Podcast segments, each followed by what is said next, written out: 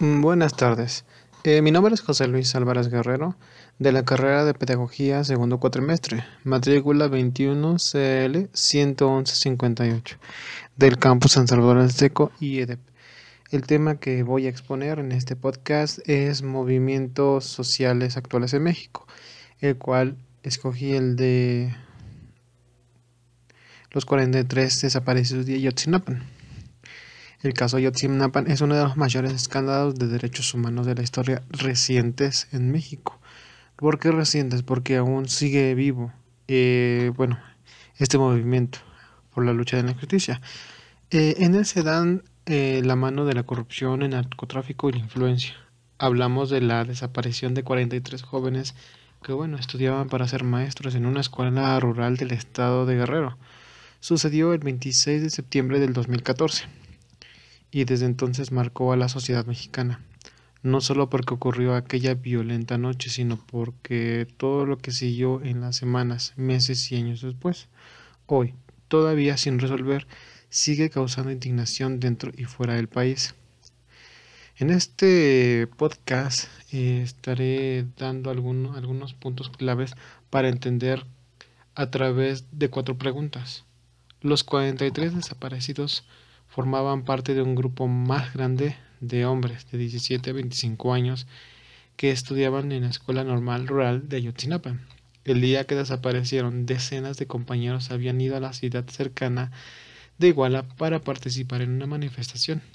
Pero cuando regresaban al final del día, fueron eh, confrontados en Iguala por la policía municipal, que abrió fuego en un ataque coordinado contra varios de los cinco autobuses en los que bueno, viajaban. En el tiroteo murieron dos estudiantes y uno y un tercero apareció muerto el día siguiente cerca de aquella escena de crimen con signos de tortura. La policía municipal también detuvo esa noche a decenas de estudiantes. Algunos fueron liberados después, pero eh, de un grupo de 43 jóvenes no se volvió a saber nada más. Pero tres meses después de la desaparición de los estudiantes, el entonces Procurador General de la República presentó pues, los detalles en la primera investigación oficial que decía, esta es la verdad histórica de los hechos, basado en las pruebas eh, aportadas por la ciencia como se, como se muestraba en el expediente o se muestra todavía. Por eso esta primera versión oficial de lo ocurrido se conoce en México como la verdad histórica. ¿Y qué decía? Bueno, pues que fueron policías corruptos quienes arrastraron a los 43 estudiantes en Iguala y después los entregaron a una banda local de narcotraficantes conocido como Guerreros Unidos y que fueron estos criminales quienes asesinaron a los estudiantes y los incineraron. Después de en un basurero del después en un basurero del municipio de Cocula, me parece, cerca de Iguala.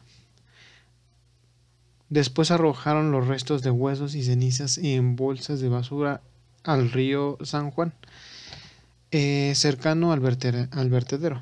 En una de esas bolsas las autoridades dijeron haber encontrado los restos de dos de los 43 estudiantes identificados como Alexander y Joshavin pero esta versión oficial causó mucha polémica en el país y fue rechazada por, por los familiares de las víctimas, que pensaban que con ella el gobierno quería darle un carpetazo al caso. De hecho, fue desestimado después de nada menos que por tres investigadores independientes, em, que primero por un grupo de expertos independientes nombrado por la Comisión Internacional de Derechos Humanos para asistir a México. Según por el equipo argentino de aquel entonces de antropología forense, que es en sus siglas EAAF, dijo que no había evidencias biológicas ni físicas de que los cuerpos de los 43 estudiantes hubieran sido quemados en el vertedero. Y tercero, por un informe de la ONU del 2018 de aquel entonces, que concluyó que durante la investigación oficial se torturó al menos a 33 personas para extraer información o confesiones sobre estos testimonios se basó lo que el gobierno presentó como la verdad histórica, algo bastante rebuscado y pues bastante controversial. Este informe de la ONU llamado Doble Injusticia asegura que la investigación oficial del caso Yotzinapa no solo fue inadecuada, sino que además hubo encubrimiento. En respuesta, el gobierno del entonces presidente Enrique Peña Nieto dijo en un comunicado que el informe de la ONU no aporta elementos nuevos que permitan avanzar en la investigación del caso. Y entonces, ¿qué pasó con los 43 desaparecidos? Bueno, pues es uno de los puntos más inverosímiles de este caso, eh, que después de seis años todavía, más bien son ocho años, que todavía no se sabe, eso a pesar de que se tuvo a más de 140 personas, entre ellos policías, miembros del cartel Guerreros Unidos y funcionarios, incluidos el alcalde de Cocula, el caso de Yotzinapa marcó eh, la gestión de Rica Peña Nieto que, gobernó con el PRI entre el 2012 y 2018, Peña Nieto eh, prometió que después de, perdón, Peña Nieto prometió que habría, bueno, justicia para los desaparecidos y sus familias.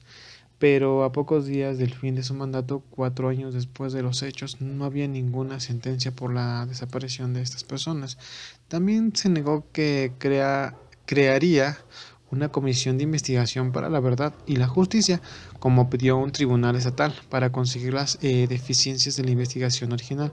Por otro lado, eh, llegar al fondo de la verdad sobre lo ocurrido en Iguala fue precisamente uno de los mensajes clave de la campaña con la que el actual presidente mexicano Andrés Manuel López Obrador ganó bueno, las elecciones del 2018 y así en el 2019 se nombró a un fiscal especial para atender el caso. Volvieron, volvieron a México los expertos independientes. Se abrió una segunda investigación pública y un año después, en el 2020, en el caso Yatzinapan se dio un giro de 180 grados, como lo señaló el fiscal general de la República, el doctor Alejandro Hertz Manera.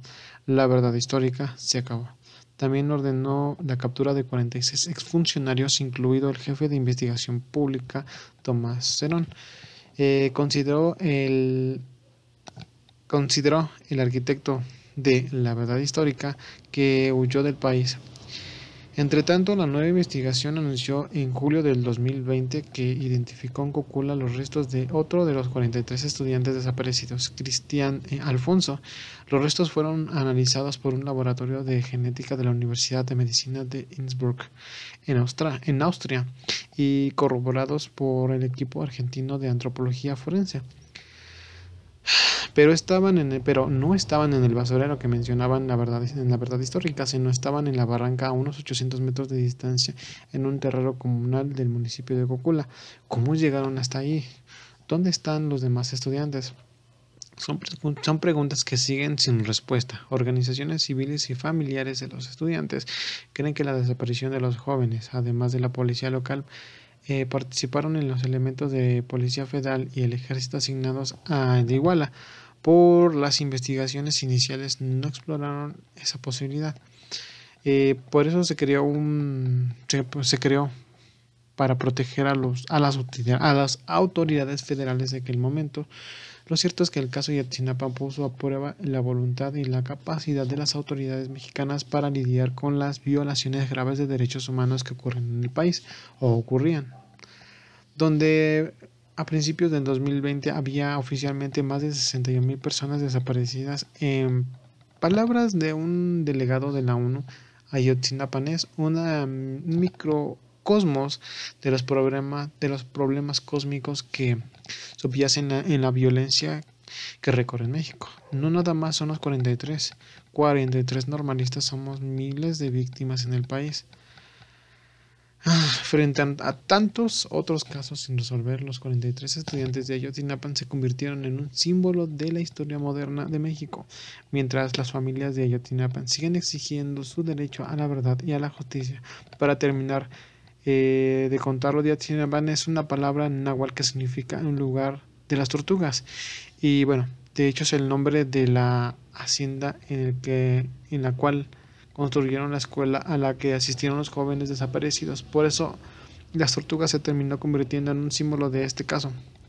Bueno, eh, esta es este, mi presentación sobre em, movimientos sociales actuales en México. Y este, entre las características principales del movimiento se mencionan los principales líderes, exponentes, eh, la opinión, bueno, bueno, en esto, bueno, se entiende que todos los movimientos sociales tienen un, inicio, un porqué, un desenlace y una lucha. Y eso sería todo. Gracias.